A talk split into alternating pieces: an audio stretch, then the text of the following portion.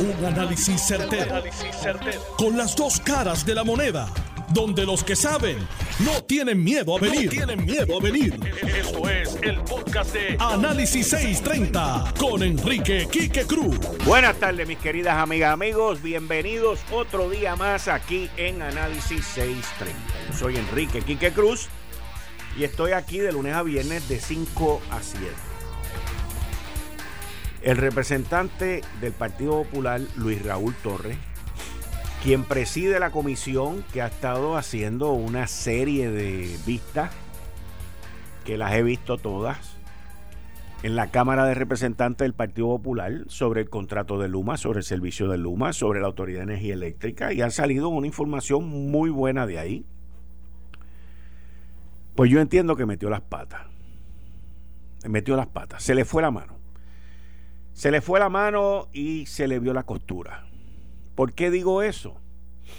Porque el representante, teniendo al presidente de Luma allí, Wayne Stansby, le hizo una serie de requerimientos de los cuales yo personalmente estoy completamente en contra. Entiendo que están completamente fuera de lugar y lo que hacen es crear un ambiente antagónico no solamente contra Wayne Stainsby y Luma, pero contra los empleados puertorriqueños que trabajan en Luma. Y aquí yo tengo que hacer un paréntesis en cuanto a esto, porque el representante se tiene que recordar que esto ya no tiene nada que ver con que si los empleados eran o no eran empleados de la Autoridad de Energía Eléctrica. Él tiene que entender que son puertorriqueños igual que él, igual que yo. Son personas que viven en esta isla, que decidieron dar el brinco, tomaron una decisión porque entendieron que fue la mejor y no se puede atentar, no se puede atentar en contra de esos empleados. Inclusive, si fuesen empleados que vinieron de cualquiera de los 50 estados a trabajar aquí son ciudadanos americanos, al igual que lo somos nosotros. Y son personas que los cobija la ley, el orden y la responsabilidad de cualquier político en esta tierra. El hacer requerimientos de que le entreguen la lista a la legislatura de los ex empleados de la Autoridad de Energía Eléctrica que fueron a trabajar a Luma es un acto en contra de la seguridad de nuestros hermanos puertorriqueños que trabajan allí. El hacer un requerimiento de dónde están localizados los centros de llamada y de quién es la persona que está a cargo de servicio al cliente no es nada pertinente para la legislatura o para cualquier funcionario gubernamental. Aquí no estamos en Cuba, ni en Venezuela, ni en ninguna república comunista bananera. Y aquí tenemos que respetarnos. Y tenemos que respetar la industria privada. Y tenemos que respetar las agencias gubernamentales. Pero más importante aún, nos tenemos que respetar nosotros mismos. Esto es un atentado en contra de esas hermanas y esos hermanos puertorriqueños que se mudaron para Luma. Y no existe ninguna razón, ninguna razón por qué dar esa información, por qué suministrar esa información. Y no existe ningún interés de ningún legislador ni funcionario público en obtener esa información, porque no le tiene uso nada más que hacerla pública, nada más que repartirla. El ambiente que se está creando aquí para atraer inversión, para mejorar Puerto Rico, estemos de acuerdo o no, pero hay unas rayas que no se pueden violar en esta isla. Y no podemos permitirlas violar. No podemos permitir que eso ocurra aquí. Yo acabo de escribir una columna en el periódico El Nuevo Día sobre ese tema. Y Wayne Stansby hizo lo correcto. Y eso hay que lucharlo hasta las últimas consecuencias. Y si lo quieren llevar al Tribunal Supremo Celestial, que lo lleven al Supremo Celestial. Y si lo quieren meter preso, que vaya preso, pero que no entregue esa información. Eso es un principio, un principio que no podemos permitir que nadie, nadie lo viole. A mí me sorprende. Porque yo inclusive tuve una conversación con Luis Raúl, no sobre ese tema, pero sobre un compañero de él en la legislatura, de su mismo partido, que hace más de 20 años me vino con el mismo planteamiento y con la misma amenaza. Porque ese, ese legislador quería que yo le entregara una información confidencial de la empresa para quien yo trabajaba. Y me recuerdo como hoy la vista pública, y se lo mencioné a Luis Raúl porque sabía que esto iba a ocurrir. Pero pensé que él no se iba a meter en esa camisa de once varas. Pero se metió. Y en aquel momento, cuando el legislador popular me pidió la información, le dije que no se la iba a dar. Y me amenazó como amenazaron hoy a Stansby. Y levantó el teléfono y dijo que iba a llamar al secretario de Justicia y vino con toda la chabacanería que vino y le dije que no. Y no tuvo los pantalones de hacerlo porque sabía que estaba mal. Y por eso reacciono hoy a esto porque la película ya la vi, ya la viví y no hay ningún tipo de pertinencia en entregar esa información. Y Stansby hizo lo correcto.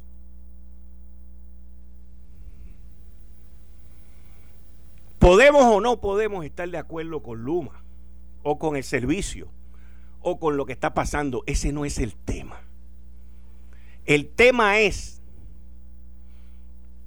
que yo no puedo poner en riesgo a ningún empleado de Luma. Sea el que sea, venga de donde venga, hable como hable. Ni de Luma, ni de ninguna empresa privada y de ninguna empresa gubernamental. ¿Qué pertinencia, qué pertinencia tiene el que yo le entregue a la legislatura los nombres de la gente que vino a trabajar conmigo? ¿Qué interés hay detrás de eso? ¿Qué interés hay? ¿Para qué lo quieren? Stansby no se atreve a hacerle la pregunta. Yo se lo hubiese hecho. ¿Para qué usted quiere esa información? ¿Para qué la quiere? ¿Qué interés hay? ¿Para qué la va a utilizar? No hay ningún interés, señores. Eso no tiene ninguna pertinencia, eso no tiene nada que ver en esto. Igual que pongo en la columna, que está en endy.com. Si yo fuera Stansby, yo no regreso más a la legislatura hasta que esto no se dilucide en los tribunales.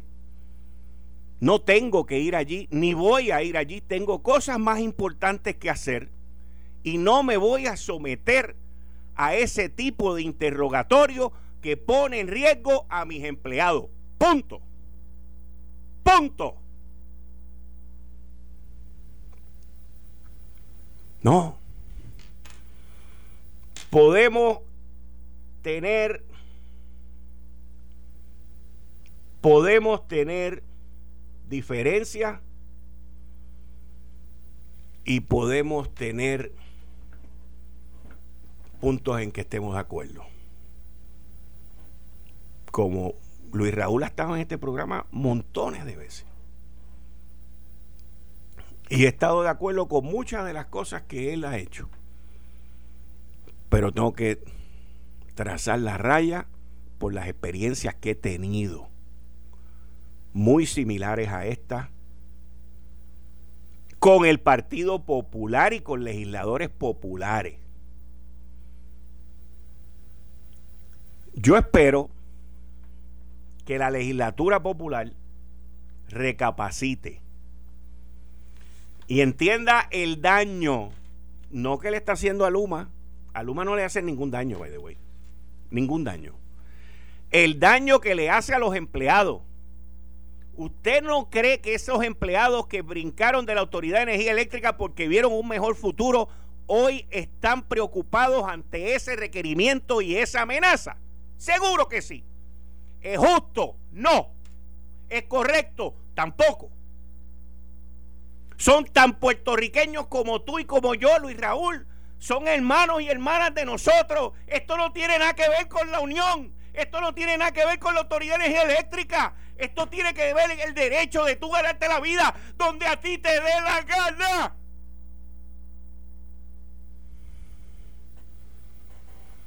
Y ningún político se puede meter en eso. Ningún político puede invadir mi privacidad. Nadie, nadie.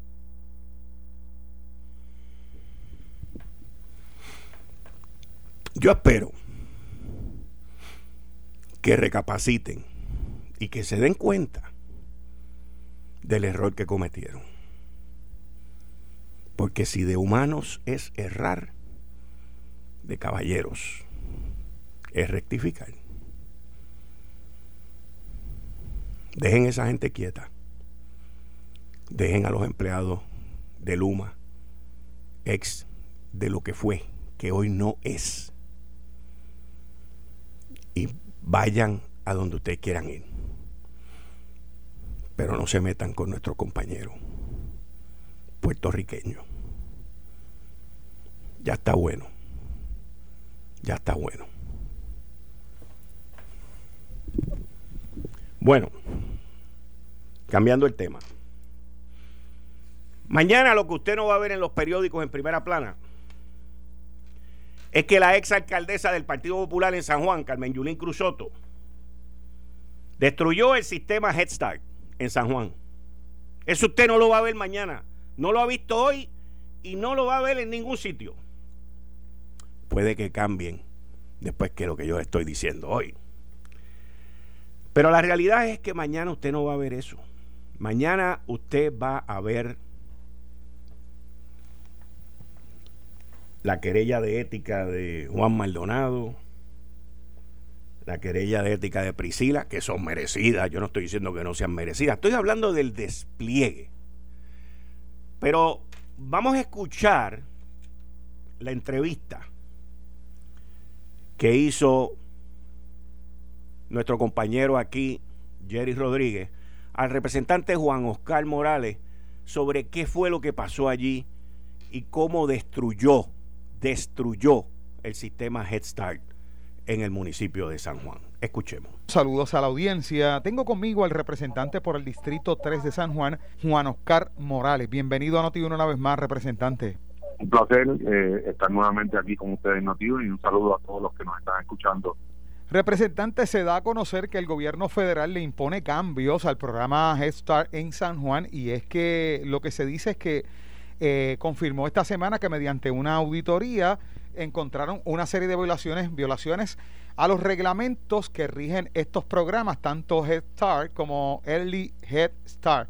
Y esto representa una reducción considerable en fondos para este programa en San Juan. ¿Su reacción sobre esto? Mira, totalmente lamentable de que la pasada alcaldesa Carmen Yulín, Cruz haya recibido el pasado 14 de agosto del 2020 una información del gobierno federal donde le informa sobre serias irregularidades y violaciones a los reglamentos reflejados en una auditoría que se llevó a cabo en el 2016 y lamentablemente eh, Carmen Yulín Cruz y su equipo de trabajo no hicieron nada para tratar eh, salvar el programa de gestar eh, del municipio de San Juan y eh, ellos recibieron en octubre una notificación donde les señalaba que se le iba a quitar el programa y que tenían que volver a participar en uno, unas propuestas si querían retener el programa.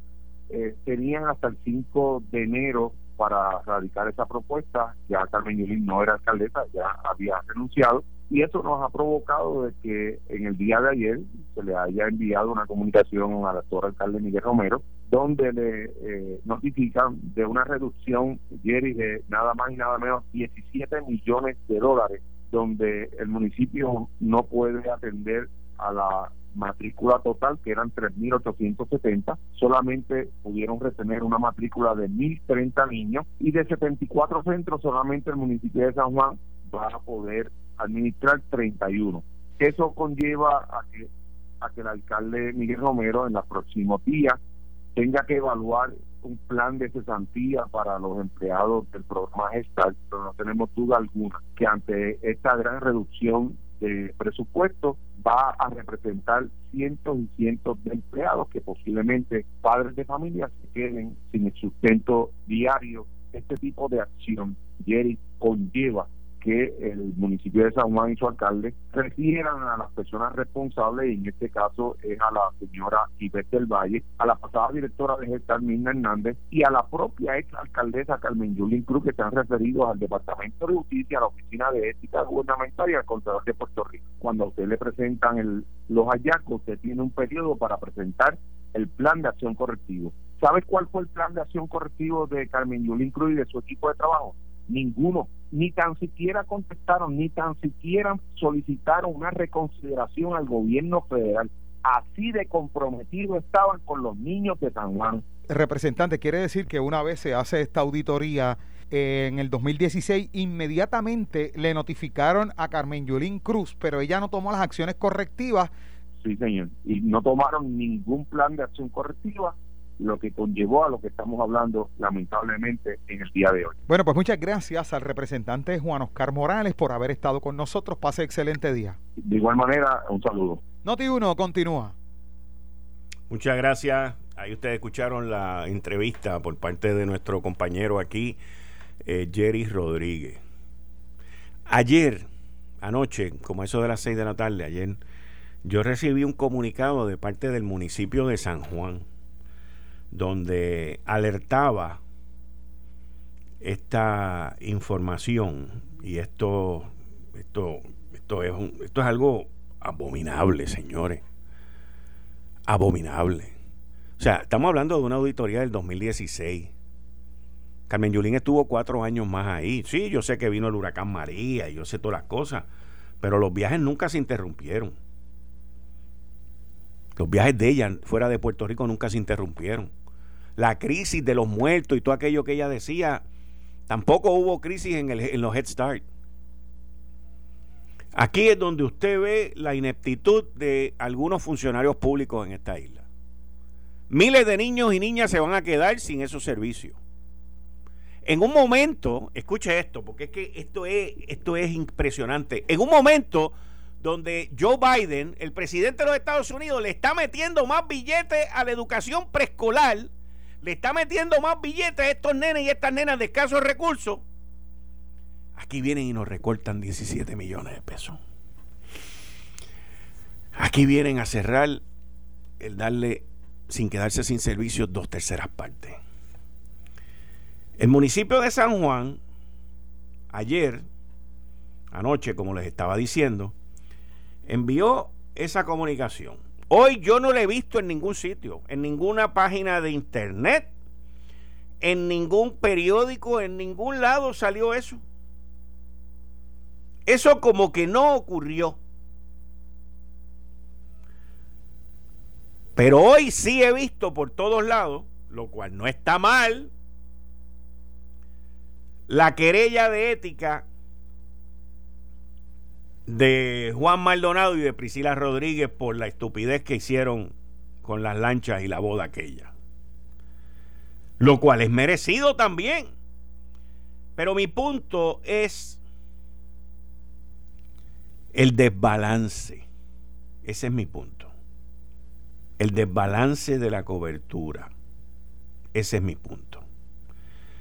Y todavía al día de hoy, la noticia del desastre de los Head Start no aparece por ningún sitio y usted no la va a ver en ningún sitio. Pues que cambie por lo que yo estoy diciendo, para hacerme quedar mal, lo cual me encanta, que me hagan quedar mal de esa manera. Pero estamos hablando de miles de nenes y de nenas que no son culpables. Estamos hablando que una auditoría le dio cuatro años para que hiciera los arreglos, para que hiciera los ajustes. Estamos hablando de que aquí destruyen ciudades y la gente se monta en un avión y se van felices de la vida y no pasa nada. Y dejan a esas miles de familias sin los servicios que hoy no van a tener. ¿O esperaremos a ver qué tweet ella lanza y a quién le va a echar la culpa? Me imagino que la culpa será de Trump, ¿verdad? O de alguien más, no sé. Porque con esta gente la culpa nunca es de ellos, fíjense. La culpa siempre es de otro. Sí, ellos, benditos, son víctimas. Son víctimas. Una mala suerte que tienen en la vida. Mala suerte tienen en la vida esos nenes y esas nenas que no van a tener esos servicios. Mala suerte tienen en, en sus vidas esas familias que no van a tener a dónde llevar esos nenes y esas nenas. Mala suerte seguimos teniendo nosotros porque eso, se, eso va a afectar a otros municipios también. Una vez encuentran una enfermedad en algún sitio, dicen, no, aquello allá en Puerto Rico, otra vez estamos mal, otra vez hacemos las cosas mal, otra vez nos quitan los fondos federales, otra vez volvemos a quedar como brutos y morones, otra vez volvemos a quedar como ineptos. Pero la culpa es de otro. Muy probable. De Trump. Imagínense. Imagínense. Como decía aquella ex fiscal federal, Rosemilia ¿Qué se harían ustedes si no nos tuvieran Rodríguez? Otra vez volvemos a lucir mal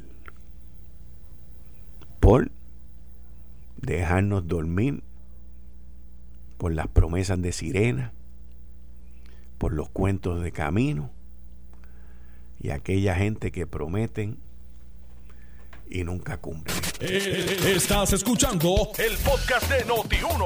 Análisis 630 con Enrique Quique Cruz.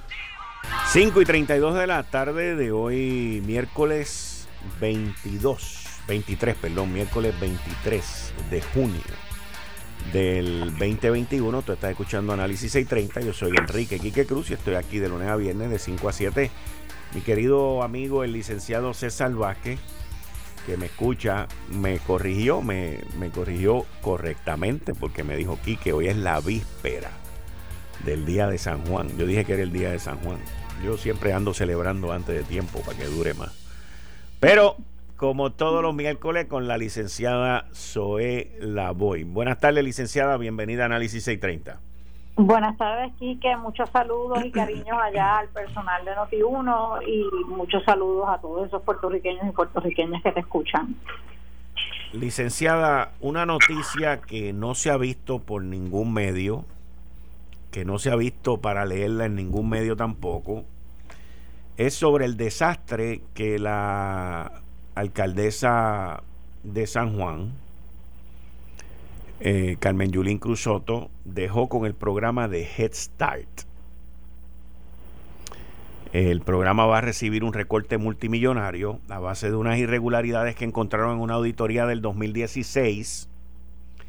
Y aproximadamente de los 3.000 niños y niñas que recibían ese servicio, pues más o menos como una tercera parte van a recibir el servicio ahora, porque no hay el dinero para hacerlo. En un momento en que los demócratas, el presidente Joe Biden, se ha concentrado en, meterle más fondos federales a los programas preescolares.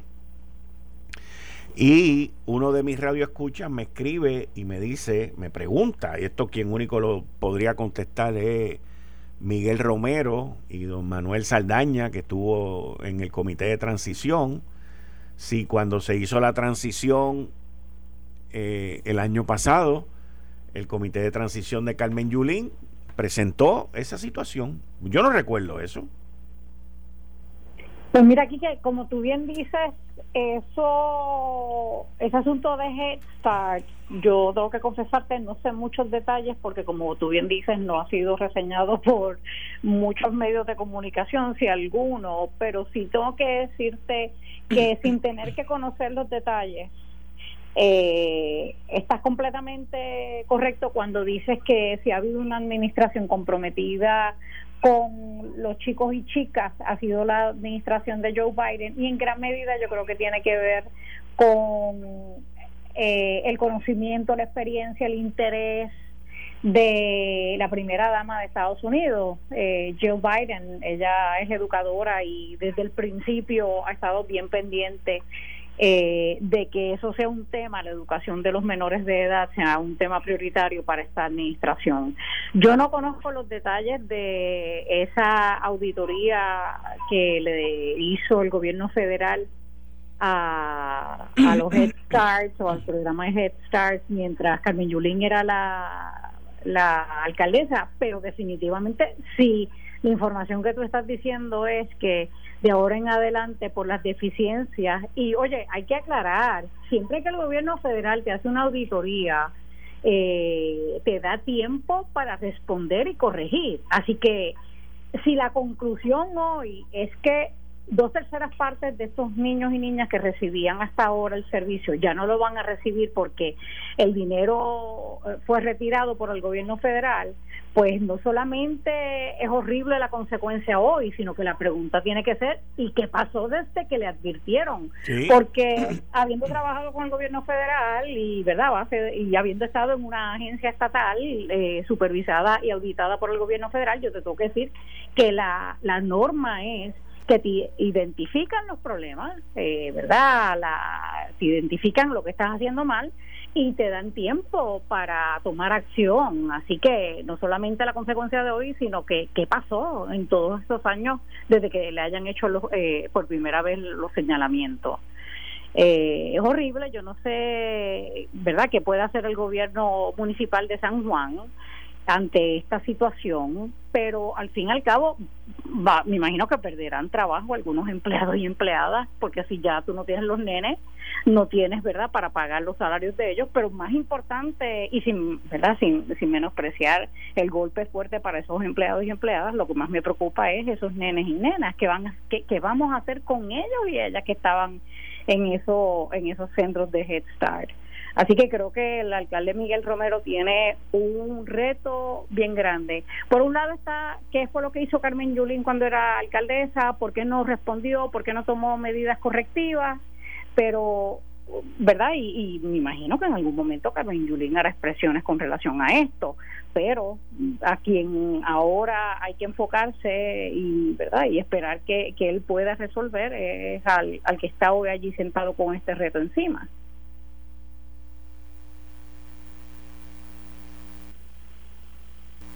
En definitiva, porque este aquí lo, lo más importante ahora mismo, como tú muy bien dices, es cómo le damos ese servicio a esa comunidad que tanto lo necesita y que dependen de eso.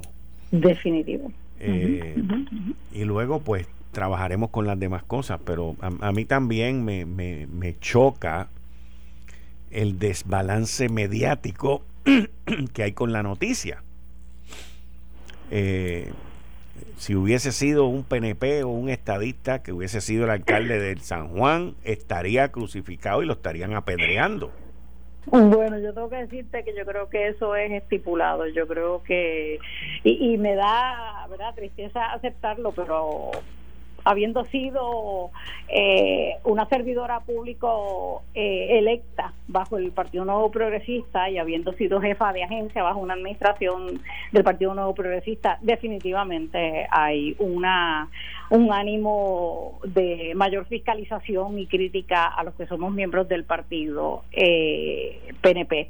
Pero yo creo otra vez que aquí lo importante es porque, oye, no, Tú sabes, que esto de que estos chicos y chicas se queden sin ese servicio no solamente perjudica al menor de edad, sino también tú tienes muchas, eh, debo decir mamás y papás, pero más mamás que son las que regularmente se encargan de el cuidado diario de esos menores. Muchas de ellas pueden ir a trabajar o pueden ir a estudiar, porque mientras ellas hacen eso, esos chicos están en el Head Start. ¿Qué va a hacer ahora mamá con ese menor? ¿Con quién lo va a dejar? ¿Va a tener con quién dejarlo? Eso le va a impactar eh, pues no, y, va a, no permitirle llegar a su trabajo. Y entonces, pues, oye, lo que quiero decir es que, las repercusiones de una noticia como la que tú estás explicando hoy no se queda nada más en el impacto negativo de esos nenes y nenas. Yo creo que es como un, juego, ¿verdad? Como un de de domino. Esa primera ficha va a, traer va a tumbar otras fichas, va a traer muchas, muchas consecuencias para muchas personas. Así que yo le deseo mucho éxito al alcalde, me parece que, ¿verdad? que él tiene un buen equipo y yo espero que próximamente esté anunciando qué puede hacer eh, con esta situación. Mm, vamos a ver, estamos solicitando que, que alguien del municipio eh, nos hable sí, sería interesante escuchar, ¿verdad? ¿Qué plan de acción tienen? Digo, ayer, ayer cuando, cuando yo estaba en el programa, mm. y estoy casi seguro que fue después de las 6 de la tarde, yo recibí un comunicado, míralo aquí, eh, por parte de, de quienes manejan las comunicaciones del alcalde, y lo acabo de encontrar ahora, que dice, gobierno federal impone cambios a programa Head Start en San Juan por violaciones durante la pasada administración. El gobierno, el municipio podrá administrar solamente, óyete esto, 31 de 74 centros. Apenas el 25% de la matrícula actual tendrá que afrontar una reducción de 55% en fondos disponibles. Alcalde de San Juan refiere a justicia a las exfuncionarias implicadas. El Departamento de Salud y de Servicios Humanos del Gobierno Federal, HHS, por sus siglas en inglés, confirmó esta semana reducciones significativas impuestas por dicha agencia a los programas Head Start y Early Head Start administrados por el municipio de San Juan como resultado de una serie de violaciones a los reglamentos que rigen dichos programas detectados en una monitoría federal durante la incumbencia de la, de la exalcaldesa Carmen Yulín Cruz. El alcalde de San Juan, Miguel Romero, confirmó que el pasado 14 de agosto del 2020, HHS le informó a la exalcaldesa que a base de los hallazgos e irregularidades, violaciones a los reglamentos reflejados en una monitoría llevada a cabo en el 2016, el gobierno federal determinó cancelar la asignación automática de fondos para Head Start y LD Head Start que por muchos años había recibido el municipio de San Juan de manera automática. Como consecuencia de la negligencia, incompetencia y responsabilidad de los entonces administradores del programa Head Start y LD Head Start, el gobierno federal, mediante cartas del 14 de agosto, 4 de septiembre del 2020, le había notificado y confirmado al municipio que la asignación automática de fondos para este programa expiraría el próximo 30 de junio del 2021 y de ahora y que de ahora en adelante el municipio de San Juan tendría que competir junto a otras entidades para ser evaluado y considerado para brindar los servicios bajo una nueva protesta. De eso es de lo que estamos hablando lo anterior implica, escucha, lo anterior implica una reducción de casi un 75% en la matrícula total en ambos programas, de unos 3.870 a unos 1.030 participantes únicamente. Ellos representan una reducción aproximada de 17 millones de dólares o un 55% del total de fondos que había solicitado para administrar ambos programas. De eso que estamos hablando el impacto va a ser increíble y creo que a base de lo que has leído, cierto, se le notificó la exalcaldesa en varias ocasiones sobre las violaciones, se le notificó que ese eh, esos fondos federales que recibía de forma automática iban a vencer y que de ahora en adelante eh, tendría que competir con otras entidades que soliciten fondos. Y yo, te digo sinceramente, si yo fuera el alcalde de San Juan ya estaría montado en una en un avión directito a las agencias federales que han atendido esto para explicarles que es una nueva administración, eh, eh, tratar de llegar a acuerdos, pero definitivamente para pedir que ante la cancelación de fondos automáticos, cuando presente la propuesta, eh, ¿verdad? Y se compita, tengan a Puerto Rico en mente, y digo, no estoy diciendo que tenga ninguna preferencia, porque cuando tú compites, se supone que compitas en igualdad de condiciones, pero lo que quiero decir es que yo le tocaría la puerta a los administradores de, de, estas agencias federales para decirle, o sea, no estaba yo, asumo la responsabilidad de lo que está pasando, pero vengo aquí para ver si me puedes ayudar de alguna forma. E, e, ese es el tipo de asunto que hay que resolver y definitivamente hay que ir a dar la cara. Eh, en Washington DC para, para atender eso. Me acaban de confirmar de la oficina del alcalde de San Juan, Miguel Romero, que va a estar aquí vía telefónica a las 6 de la tarde. Ay, qué bueno, muy bueno, qué bueno, me alegro mucho. Así que muchas gracias al municipio y al alcalde va a estar con nosotros a las 6 de la tarde con este tema. Qué bueno. Licenciada, eh, yo, yo no sé cómo usted ve esto, pero hoy el, el, representante del Partido Popular, Luis Raúl Torre, eh, eh, le hizo unos requerimientos de información al presidente de Luma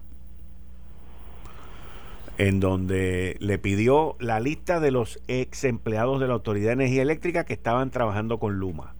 Le pidió que le dijera dónde eran los centros de servicio y quién era la persona que estaba a cargo, el nombre de la persona que estaba a cargo de la oficina de servicio al cliente. Yo personalmente estoy en contra de ese requerimiento porque eso no tiene ninguna pertinencia con lo que está pasando aquí. Y yo no veo qué interés pueda tener un legislador en tener una lista de empleados. Yo entiendo que eso es inclusive una falta a la privacidad de esos empleados.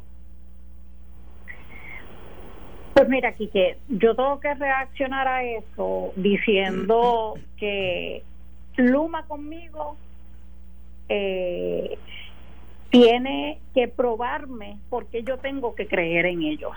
Yo creo que habiendo firmado su contrato con el gobierno de Puerto Rico el 22 de enero del 2020, Hoy cumplen que un año y un día. Y la experiencia que hemos tenido con Luma desde que asumieron la responsabilidad de, ¿verdad? En, sustitución de, esas partes dentro de la Autoridad de Energía Eléctrica, la experiencia que hemos tenido no ha sido ha sido para mí nefasta, para mí ha sido horrible. Yo no entiendo cómo una compañía que lleva un poco más de un año, un día más de un año aquí en Puerto Rico, se mantiene con la posición que ha asumido durante estas estas tres semanas. Y, y, te, y te explico específicamente qué. Primero, ellos desde que están teniendo que dar la cara, están alegando que están listos para un huracán. Pero entonces cuando tú les preguntas, ¿así? ¿Están listos? Ellos te empiezan a decir, bueno, yo no sé cuántos empleados eh, exactos tenemos, que yo no entiendo cómo es posible que no lo sepan con exactitud. Yo no sé cuántos de esos son celadores.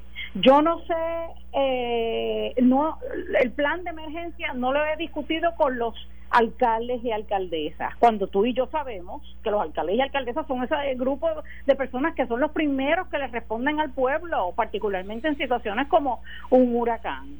Ellos dicen que tienen un inventario que creo que tiene un valor alrededor de 130 millones de dólares, pero no saben en ese inventario qué incluye. Y entonces, a mí, con todas esas preguntas sin contestar, y yo no sé si no las contestan porque no tienen la información o sencillamente porque deciden que no quieren compartir esa información con Puerto Rico, todas las contestaciones o falta de contestaciones que han dado desde que esto comenzó, me crea mucha suspicacia con Luma y yo concluyo, Zoe concluye que ellos no están listos para un huracán. Segundo, eh, hablan de que la, la compañía no puede ofrecer información, cierta información porque es confidencial. Perdóname, Luma, el dinero que cobra, los millones de dólares que cobra, es dinero que sale del pueblo puertorriqueño.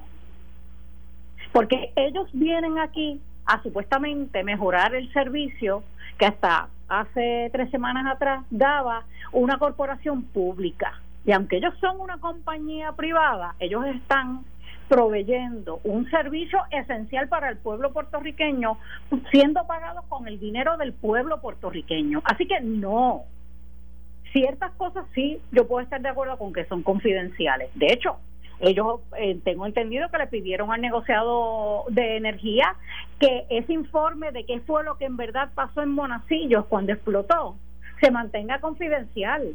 Y yo estaría de acuerdo que se mantenga confidencial si es que está siendo utilizado o va a ser utilizado para llevar a cabo investigaciones de índole criminal y que respondan lo que tengan que responder si eso es lo que ellos entienden. Pero cuidado con levantar la bandera de que es confidencial constantemente porque es confidencial cuánto el pueblo de Puerto Rico le paga al presidente de, Luma y a todos los vicepresidentes que tiene. Eso no es confidencial. No, eso no, pero yo lo que estoy hablando es de hermanos puertorriqueñas y puertorriqueñas que se fueron de la Autoridad de Energía Eléctrica, que se fueron para Luma. Ah, bueno, tú ves esa lista, yo no entiendo para qué. ¿Para qué la necesitaría el, el, legislador? Yo también estoy de acuerdo. Yo creo que eso es hasta tú sabes, sabemos que ha habido, ¿verdad? Ellos han sufrido eh, críticas y hasta inclusive amenazas, etcétera, esos que decidieron irse de la autoridad y ir a trabajar a Luma, que no es justo, no se lo no se lo merecen, claro que no. Así que yo con eso de la lista de quiénes eran los empleados de la autoridad que se fueron para Luma, yo no creo que haya la necesidad de entregar. Pero lo que pasa con este presidente de Luma, que si Oye, que cuando tú empiezas a decir, ah, no, eso es confidencial, ah, no, eso es confidencial, tú pierdes credibilidad porque entonces te estás escondiendo detrás de eso constantemente. Si lo reservara para cosas como lo que tú acabas de mencionar, una lista de empleados, pues entonces yo lo entendería, pero es que la actitud de él, desde mi punto de vista, es la de que yo lo siento, yo soy el presidente de esta empresa privada y yo no tengo por qué responderte. No, no, no, no, sí tiene que responderle, le tiene que responder al Ejecutivo, le tiene que responder al Legislativo y más importante que todo, le tiene que responder al pueblo puertorriqueño. Así que mi recomendación al presidente este de Luma eh, sería, bájese de la nube Usted viene aquí a servirle al pueblo puertorriqueño y por el servicio que nos da, que hasta ahora ha sido bien pobre, le estamos pagando y le estamos pagando bien. Así que yo estoy contigo con que no otra vez no me entregue la lista esa de los empleados que se fueron no veo la, para qué el, uso de, de, esa lista. Pero por ejemplo también se negó a dar el nombre de la persona que tiene a cargo eh, el servicio al cliente. Es que, es que ese nombre es que ese nombre tampoco yo lo daría por cuestiones de seguridad por, cuestiones de seguridad. O sea ¿por qué, ¿por qué a ti legislador te interesa que yo te dé el nombre de un empleado mío ¿Por qué? Es que yo no, no le veo la justificación a eso. O sea, no le veo la justificación a darle los nombres a los empleados, no le veo la justificación a decirle dónde están los centros, no le veo, porque ya veo la línea de para dónde va esto. Pues yo, fíjate, estoy, de acuerdo contigo, estoy de acuerdo contigo con que si se gana esto, que si aquello. Yo, yo estoy de acuerdo con esas cosas, eso es público, eso es ser público pero no, no voy a poner en riesgo a ningún empleado mío. Pues porque estuvo trabajando antes en la Autoridad Eléctrica a cuenta de que... Yo no, yo no sé si la persona, es más, la persona que dirige servicio al cliente no es puertorriqueño o puertorriqueña, es una mujer que de hecho creo que no habla muy bien el español, pero eso no es el punto, yo creo que no, yo creo que hay posiciones debajo del presidente que el pueblo puertorriqueño merece saber quiénes son. Y tú tienes un problema, tú tienes una preocupación genuina que la puede tener tú, puedes, tú tienes una preocupación como presidente genuina sobre la seguridad de esa persona, pues dile al, al, legislador, al, representante o al senador o al que sea, o, eh, hoy fue con, con el representante, dile, ¿sabe qué? Yo tengo un problema, yo tengo una preocupación con seguridad y no le digo, no le voy a entregar nada, le digo, vamos a hacer una vista ejecutiva, le, le, le pido que hablemos de forma privada y entonces le explique y quizás el representante eh, diga, ¿sabes qué? Es verdad, no me entregues el, o me lo entregas, me lo dices, pero no lo hacemos público. Eso se hace constantemente, pero vuelvo a preguntar, ¿por qué él tiene esta actitud? Donde él concluye que él puede decidir esto sí y esto no. ¿Quién le dijo a él que él tenía, otra vez, si fuera una empresa privada y si fuera un contrato entre dos empresas privadas donde el dinero del pueblo de Puerto Rico no tiene nada que ver, yo lo entendería, pero él parece que se le ha olvidado que quien le paga es el pueblo puertorriqueño. Yo, yo creo que si él asumiera una actitud un poco más de vengo aquí a servir, yo creo que le iría menos mal en esas vistas, de verdad, Quique. Y yo puedo entender, que yo estuve allí. Así que yo sé que hay legisladores y legisladoras que tienen su agenda. Y no importa lo que haga el deponente, anyway le van a tirar porque entienden que, ¿verdad? Que ese es el show que van a hacer. Pero yo creo que si él mejorara su actitud, aquellos que en efecto dentro de la legislatura están interesados en conocer la verdad, se sentirían mucho más eh, prestos a, a, que el ambiente fuera menos hostil en esas vistas. Pero es que yo creo que tiene un problema de actitud. No, no estoy de acuerdo contigo. Y te voy a decir por qué. Y lo digo, no es por opinión, lo digo por experiencia. Yo viví una situación muy similar a esta. Y fui ante unas vistas senatoriales y legislativas, principalmente senatoriales, en donde la agresividad permeaba. Y, y voy a también te voy a decir la otra parte, yo también me puse agresivo. Okay. Porque no permito que nadie me venga a faltar el respeto a mí o venga a tratarse de pasar de listo porque tenga una, una honorabilidad antes de su nombre. Eh, y, y, te tengo que decir que la legislatura, cuando asume posturas como esta, que em, estoy diciendo desde hoy, lo que hizo Luis Raúl desde hoy, cuando, hace, cuando asume una unas, unas posturas como esta, ponen en riesgo la vida de la gente. A mí en aquel momento me amenazaron de muerte. Se me trataron de meter en mi casa tres veces. Y estuve viviendo con seguridad full, yo y mi familia, por 48 días. Y te soy franco y sincero. Eso fue en 1998. Han pasado 23 años de ese momento. Y yo al día de hoy no me olvido de los responsables de eso. ¿Ok? Y, sabes que aquí, que yo te puedo entender, yo he estado de los dos lados. Yo he estado del lado donde se sientan los que deponen y también he recibido en aquellos años trato hostil de parte de algunas personas. Eh, yo me puse también en varias ocasiones, respondí a la hostilidad con hostilidad, pues claro que sí, porque uno no se va a dejar eh, faltar el respeto, pero también he estado del lado del que hace las preguntas. Y yo te pregunto, ¿Desde cuándo eh, Luis Raúl, el representante, está pidiendo una información al presidente de Luma? No, no. Y hoy todavía no ha contestado. Con esa, con esa información, con esa información, yo no tengo problema. Yo lo que tengo problema es con la línea que establece hoy. Fíjate, estoy estableciendo una diferencia y una línea. Es la línea de con lo que él ha pedido antes. Yo tengo problema. Yo tengo problema de hoy en adelante. Yo tengo un serio problema. Mira, si yo fue, lo que pasa es que Stansby es canadiense, esos tipos son tranquilos, esto y lo otro. A mí me tienen que sacar de allí con una camisa de fuerza. O sea, no, te lo digo en serio. Y yo, él, yo no vuelvo a la legislatura. Métanme preso. Ni te voy a dar el nombre de mis empleados, ni te voy a decir la información que me estás pidiendo sobre los lugares de centro de llamada. Me importa un bledo quién lo esté pagando. Yo soy el responsable yo soy el que tengo que tomar las decisiones y yo soy el que te digo hoy, no te voy a dar la información, punto. Pues yo creo que estoy de acuerdo contigo en que hay cierta información que por razones válidas como la seguridad no se deben dar. Sin embargo, sin embargo, para que conste en récord, yo no creo que él tenga el derecho a decir yo no vuelvo aquí, que él tenga el derecho a decir esto no te lo voy a dar.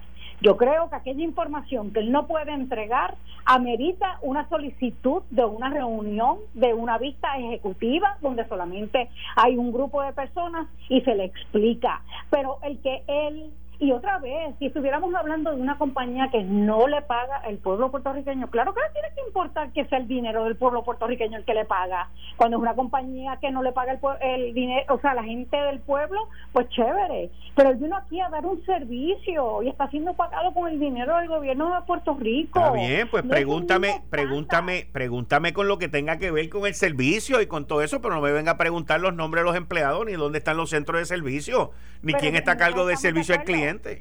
Pero en eso estamos de acuerdo, pero entonces, ¿por qué no me contestas las preguntas que tú no tienes problemas y dejas de tanta, déjate de, la actitud de que yo decido aquí que te voy a decir que no? bájale, como dicen los muchachos jóvenes, eh, y dame lo que me puedes dar. Aquello que no me puedes dar, porque tienes una razón que tú entiendes es válida, vamos a discutirla y lo más seguro lleguemos a un acuerdo, pero es que vuelvo a lo mismo. Aquí que hace más de dos semanas que le pidieron una información que tú y yo estamos diciendo en esta eh, eh, eh, en esta intervención que estamos de acuerdo en que le entregue y él no le ha entregado Hoy fue que le pidieron esa lista. Yo estoy de acuerdo contigo, la lista no creo que sea necesaria, pero si él quizás hubiera mostrado un poco de respeto para con la legislatura, entregando aquello que no tenía problema, quizás hoy la actitud de, en la vista no hubiera sido la que fue. Insisto, sé que hay algunos, no importa, lo pudo haber entregado lo que, lo que sea y iban a tener la misma actitud porque hay otras agendas, pero hay quienes están ahí sentados porque en efecto quieren eh, conocer la información para que el pueblo la tenga. Yo lo que estoy diciendo es que aquí no es nada más los representantes los responsables. Yo creo que es una responsabilidad compartida y mi sugerencia al presidente de Luma sería, bájale, como dicen los muchachos, y asume otra actitud ante la legislatura de Puerto Rico, porque la legislatura de Puerto Rico son las personas electas por este pueblo para representar. Ok, muchas gracias, licenciada. Voy corriendo por ahí. Bueno, buen día. Bien, buenas noches. Buenas noches. ustedes escucharon a Zoela Boy, que está conmigo todos los miércoles a las 5 y 30. Esto fue el, podcast de Notiuno. Análisis 630 con Enrique Quique Cruz. Dale play a tu podcast favorito a través de Apple Podcasts, Spotify, Google Podcasts, Stitcher y notiuno.com.